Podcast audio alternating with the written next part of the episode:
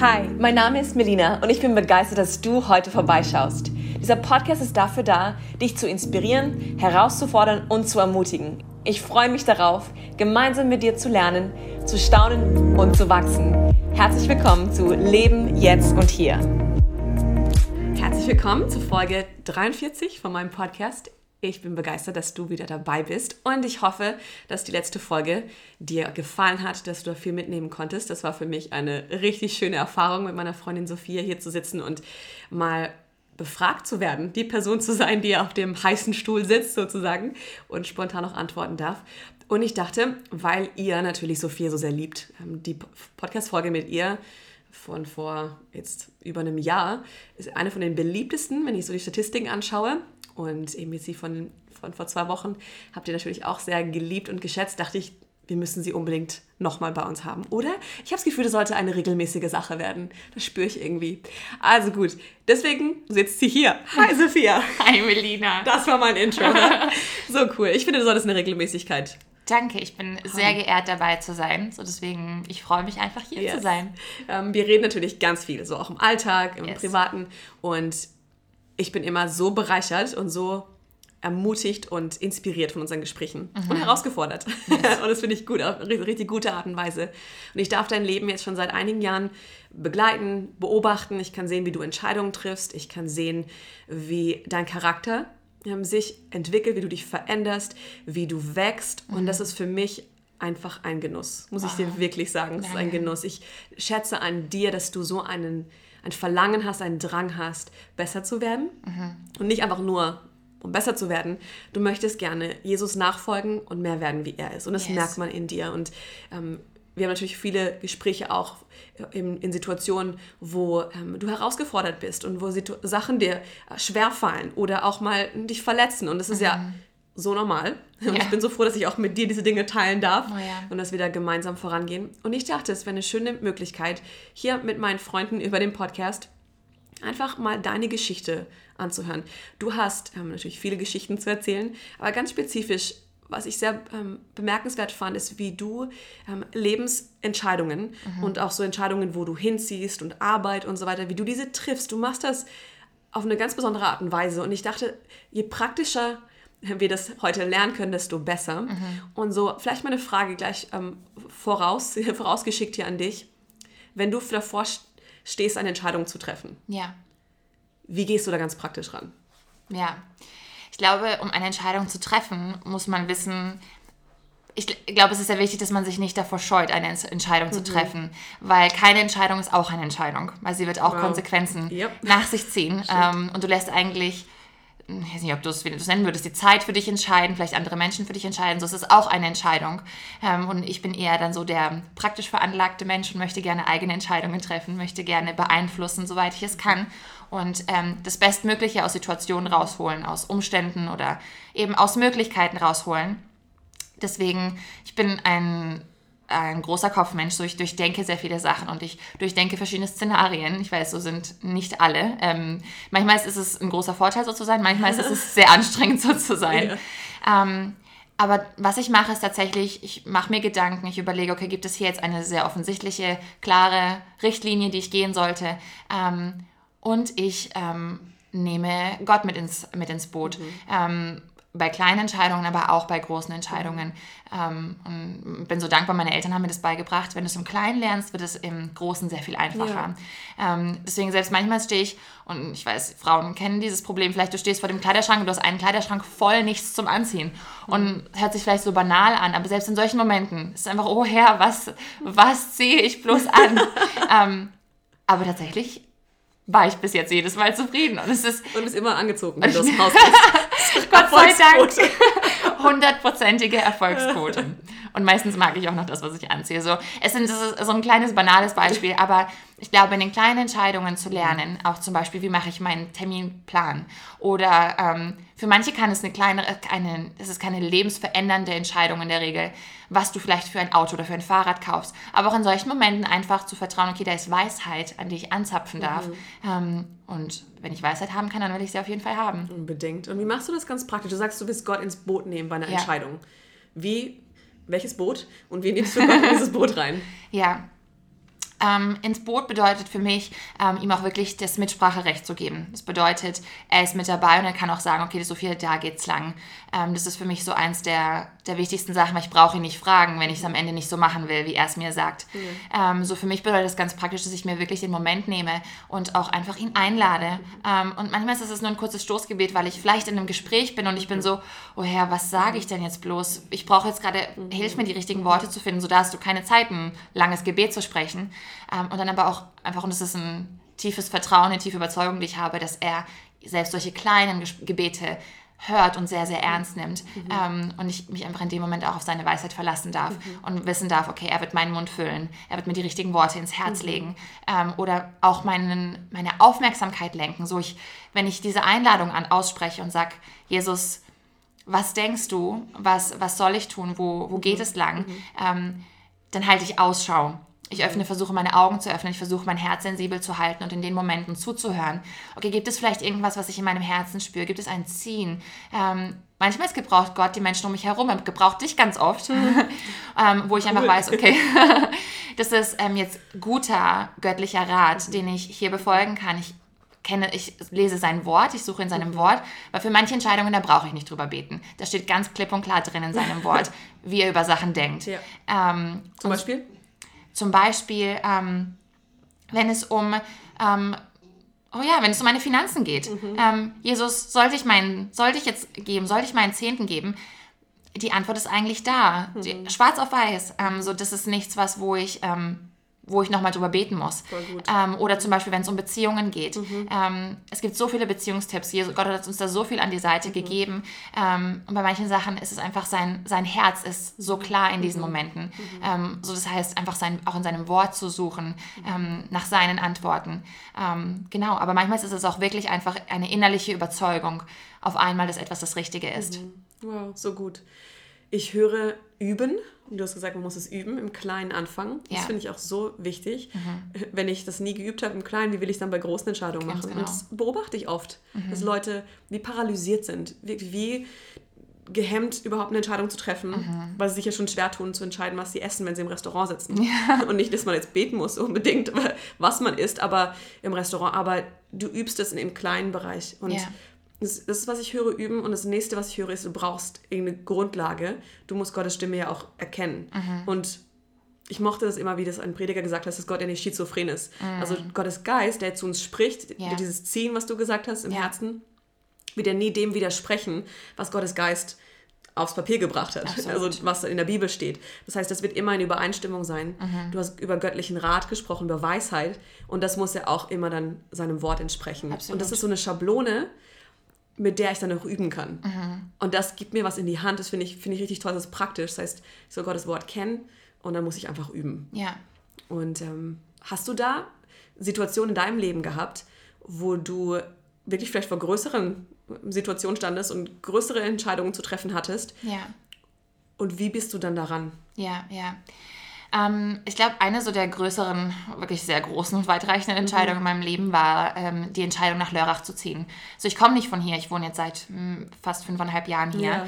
Ja. Ähm, und das war für mich auch ein Moment, wo ich einfach so, so stark Gottes Treue erlebt habe und einfach so dankbar war, zu spüren, dass er mich führt und ich mich verlassen kann auf ihn. Mhm. Ähm, auch Entscheidungen zu treffen ähm, für mich, wo ich dann einfach treu sein darf, wo ich gehorsam sein darf. Ähm, ich war damals fertig mit meiner Ausbildung mit 18 Jahren mhm. und ähm, meine damalige Chefin kam zu mir und hat eben gesagt, sie brauchen jemanden in Lörrach, sie möchten mich gerne schicken und es sind eben 200 Kilometer mit 18 Jahren. Ich habe noch, ähm, mein, mein, meine Ausbildung war recht ähm, umfangreich, deswegen ich habe bis dato keine Wäsche gewaschen. Ich habe eine wundervolle Mama, ähm, ja. die, mich, die mir versucht Wir hat auch. Dich, Olga. Ja, Mama, du bist die Beste. wo ich auch, wo sie mir auch versucht hat, einfach so gut sie kann auch unter die Arme zu greifen, wofür ich sehr dankbar war, weil, weil es einfach sehr intensive zweieinhalb Jahre waren. Ähm, aber dann war es auf einmal ein, okay, umziehen steht im Raum. Mhm. Und ich weiß noch am Anfang, ich war so emotional, weil natürlich auch so viele Menschen kommen, die alle eine Meinung haben, aber Meinungen helfen mir in dem Moment nicht. Ja. Ähm, vor allem, wenn es dann von auf gar keinen Fall, um Himmels Willen, hinzu, wow, was für eine Möglichkeit ist und du bist irgendwo dazwischen. Mhm. Ähm, so, es war für mich auch sehr, sehr schwierig, tatsächlich in dem Moment irgendwie Gottes Stimme zu hören in dem Ganzen, weil in mir selber so ein Karussell vor sich ging. Mhm. Ähm, und ich weiß noch, ich war dann für eine Probewoche, wurde ich dann geschickt nach Lörrach und als ich dann da war, ich habe einfach so, so stark in meinem Herzen so ein Ziehen gespürt. Es war, mhm. es war keine leichte Entscheidung, weil eigentlich wollte ich auch nicht. Und ich habe es auch mhm. sehr, sehr offen gesagt. Und ich weiß noch einen Moment, ich saß in diesem Hotelzimmer. Ich habe mit meiner Mama gefacetimed und wir haben einfach darüber gesprochen, weil für mich war klar, Gott, meine Antwort ist nein, außer du sagst mir etwas anderes. Ähm, und ich saß in diesem Hotelzimmer und ich hatte, ich habe mir jeden Abend immer Zeit genommen. Ich bin durch Lörrach gelaufen, ich habe gebetet, habe auch versucht, mir vorzustellen, kann ich, kann ich mich hier sehen in dieser Stadt. Mhm, und bis dato war es noch ein bisschen schwierig für mich. Aber dann saß ich in diesem Hotelzimmer und ich habe mit meiner Mama geredet und es war kein leichtes Gespräch, weil wir sehr eng sind und dann auch natürlich so eine Distanz zu kreieren durch meinen Umzugs keine leichte Sache war. Ja. Ähm, aber in dem Moment, es war einfach für uns beide, ich weiß noch, ich saß da auf diesem Hotelboden, wir haben beide geweint in unserer FaceTime und es war einfach ein Mama, ich habe das Gefühl, ich muss hier sein. Und es war mhm. tatsächlich im ersten Moment war es ein Gefühl. Und auch da war was, was für mich sehr wichtig ist, ähm, Gefühle sind sehr echt, aber sie sind nicht immer wahr. Und ja. da dann hinzugehen und zu sagen, okay, das ist gerade mein Eindruck und deswegen ich folge nicht sofort diesem Eindruck, sondern ich prüfe ihn. Und in meinem Herzen mit diesem Eindruck, ich habe ihn einfach auch wieder mit ins Gebet genommen, mhm. ähm, habe nicht sofort ähm, eine Entscheidung getroffen, sondern war, okay, das ist gerade, was ich spüre. Super. Herr, kannst du es mir bitte bestätigen? Ähm, und ich habe einfach so viel, ich habe einfach so einen Mut auf einmal bekommen auch, mhm. weil ich einfach auch sehr stark merke, Gott lässt einen nicht allein in solchen Momenten und es ist ihm auch nicht egal. Und er sagt nicht einfach nur, also los, sondern er kommt mit auf diesem Weg. Und du wirst dann spüren, wie er dich bestätigt, wie er dir Mut zuspricht, wie er dir Sicherheit schenkt, selbst wenn vielleicht alles um dich herum so unsicher ist und du das Gefühl hast, du kannst dich nirgendwo festhalten. Und ich hatte recht häufig solche Momente in meinem Leben, wo auch teilweise wirklich nicht Fundament gewackelt hat, aber es hat sich so angefühlt, ja. als könnte ich gerade nichts festhalten, weil diese Entscheidungen so viel verändern. Ja. Aber in diesen Momenten war es, wie als ob Gott einfach gesagt hat, Sophie, du kannst meine Hand halten, die ist fest. Mhm. Ähm, so und es war einfach so wunderschön zu sehen, er geht mit auf diesem Weg, er schickt einen nicht nur. Und er geht nicht nur mit, sondern er bereitet diese Wege auch vor. Und für mich war es dann so, ich habe dann eben einfach auch diesem Eindruck gefolgt und habe dann eben gemeint, okay, Jesus, wenn du es wirklich möchtest, dass ich nach Lörrach umziehe, musst du mir helfen. Weil ich war 18 Jahre alt, ich, hab ja, bis, ich war sehr jung. Ähm, äh, ich, ich, für mich war sehr wichtig, eine Gemeinde in Lörrach zu haben, mhm. eine Kirche zu haben. Ähm, das war für mich einfach wirklich ein sehr, sehr großes Kriterium. Ich habe eine Wohnung gebraucht ähm, und zwar innerhalb von relativ kurzer Zeit, mhm. weil es mhm. war dann zwei Monate später, drei Monate später, dass ich umziehen mhm. musste. Und ich war ein Azubi, habe das erste Mal Geld bekommen, so ich bin viel rumgereist, ähm, habe nicht sehr viel Geld gespart, um es ganz ehrlich zu sagen. Also ich war so, hey, ich weiß nicht, wie du das machen willst, aber du musst, wenn du das möchtest, dann musst du mir jetzt hier helfen, wenn es dein Wille ist. Mhm. Ähm, und einfach zu sehen, wie Gott es gemacht hat. Also ich hatte ähm, innerhalb von kürzester Zeit eine, eine, Wohnung gehabt, mit der ich, ich hatte auch kein Auto am Anfang, mit der ich zu Fuß zur Arbeit, zu Fuß in die Kirche laufen konnte. Es war eine tolle Wohnung mit, mit zwei Familien im Haus, die einfach super lieb waren. Ähm, also es war so ein Geschenk. Und ja, ich weiß noch, als ich die Wohnung angeschaut habe, mein Vermieter hat nur gemeint, Manche Leute kommen und sie bringen bar die Kaution mit, ähm, weil sie gerne sofort einziehen wollen. Und ich habe eine Liste voller Leute, die diese Wohnung wollen. Aber ich habe das Gefühl, sie gehören hier rein. Ich so habe das Gefühl, sie, ihm yeah. gehört diese Wohnung. Ähm, und er ist mir auch so entgegengekommen, weil ich hatte die Wohnung im Dezember. Faktisch eingezogen bin ich im Februar. Und auch wie er mich mit der Miete gesegnet hat, es war einfach, hm. war einfach so zu spüren, dass es einfach Gott ist am Werk. Gott bereitet yeah. hier gerade Wege vor. Ähm, oder auch als ich auf der Suche nach einer Kirche war und ich wusste, okay, wo geht es für mich hin? Mhm. Ähm, ich brauche ne, brauch ein Zuhause hier in Lörrach. Ich brauche Menschen, mhm. die den gleichen Glauben teilen, mit denen ich einfach Leben teilen darf. Ähm, und ich habe es meinem Chef erzählt. Mein Chef ist jemand, der Jesus noch nicht kennt ähm, und der deswegen auch in keine Kirche geht. Ähm, und er hat zwei Mädels im CrossFit gekannt, yeah. die beide Teil der offenen Tür sind. Und er hat mit einer von denen gesprochen, die übrigens heute meine beste Freundin ist. so cool. Und ähm, sie hat gemeint, oh ja, ja, sie soll mal zu uns kommen. Und das war die offene Tür, das ist meine, meine Kirche. Oh, so ich habe mir keine einzige Kirche angeschaut, sondern als ich da war, wusste ich, das ist meine Gemeinde, hier gehöre ich hin. Ähm, und ich weiß noch, auch die Sache mit den Finanzen, ich war, ähm, ich, ich habe es alles sehr durchbudgetiert, es wäre sehr eng gewesen, aber mit eben guter Disziplin hätte es gut gereicht, ähm, weil es natürlich auch direkt aus der Ausbildung raus, so man ist, man hat ein erst, man hat so ein Einsteigergehalt und so. Mhm, mhm. Ähm, und ich weiß noch, es war trotzdem keine leichte Entscheidung umzuziehen, so es war trotzdem noch ein Gehorsamsschritt, dann mhm. zu sagen, okay Gott, ähm, ich verlasse hier gerade meine Familie, ich verlasse meine alte Kirche, in der ich auch Jugendleiterin war, die ich, wo ich so viel auch investiert habe und so geliebt habe und geliebt wurde ähm, und gehe jetzt komplett ins Unbekannte. Es, ist, es war auf jeden Fall ein großes Opfer auch für mich zu bringen. Ähm, und ich weiß noch, ich bin einmal nach Hause gefahren, ich habe auch sehr einfach mit Emotionen gekämpft und habe einfach gebeten, ich so, Herr, bitte gib mir noch mal ein, eine Ermutigung, dass ich weiß, dass es gerade dein Weg ist. Und ich weiß noch, ich bin nach Hause gekommen und ich glaube, es war am gleichen Abend, lag ein Brief drin von meinem Arbeitgeber und ähm, da stand drin eben, wir sind ihnen so dankbar, dass sie eben für uns nach Lörrach ziehen. wir übernehmen ab sofort ihre Miete. Wow. Und die Bank hat zwei Jahre lang meine Miete bezahlt. Wow. Komplett in voller Höhe. Und es war einfach für mich in dem Moment ein, okay Gott, ich folge dir, wenn du mich rufst. Mhm. Ähm, so, das war für mich ein so besonderer Moment, auch mit ihm einfach erleben zu dürfen, wie er nicht nur sendet, sondern wie er auch mitkommt und wie er vorbereitet. Ja, ja. ja und einfach da zu spüren, ja, manche, manchmal ist es nicht leicht, Entscheidungen zu treffen. Ähm, vor allem, wenn, wenn du in deinem Herzen vielleicht ein Ziehen hast, wo du nicht sofort mit mhm. eins gehst. Ähm, aber ihm da auch zu vertrauen, weil er wirklich voller Liebe mhm. Entscheidungen trifft, mhm. weil er mutig Entscheidungen trifft, weil er sich nicht von Angst leiten lässt. Mhm. Ähm, ja. Und dann einfach mit ihm mitzugehen und einfach zu sehen, was er vorbereitet. Das, ich finde, das ist das Schönste. Mhm. Ähm, und ich bin da so dankbar für. Es ist so gut. Oh, ich, ich liebe diese Geschichte und ich ja. gibt noch so viele weitere Nuancen in ja. dieser Geschichte.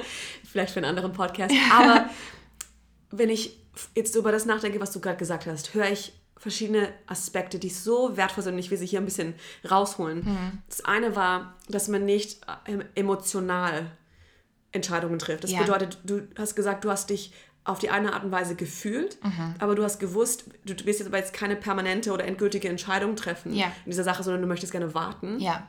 Und eher warten, bis Gott das dir klar zeigt. Mhm. Das ist so ein Schlüssel und das ist Weisheit. Ich meine, mit deinen 18 Jahren schon so viel Weisheit zu haben, ist wirklich beeindruckend.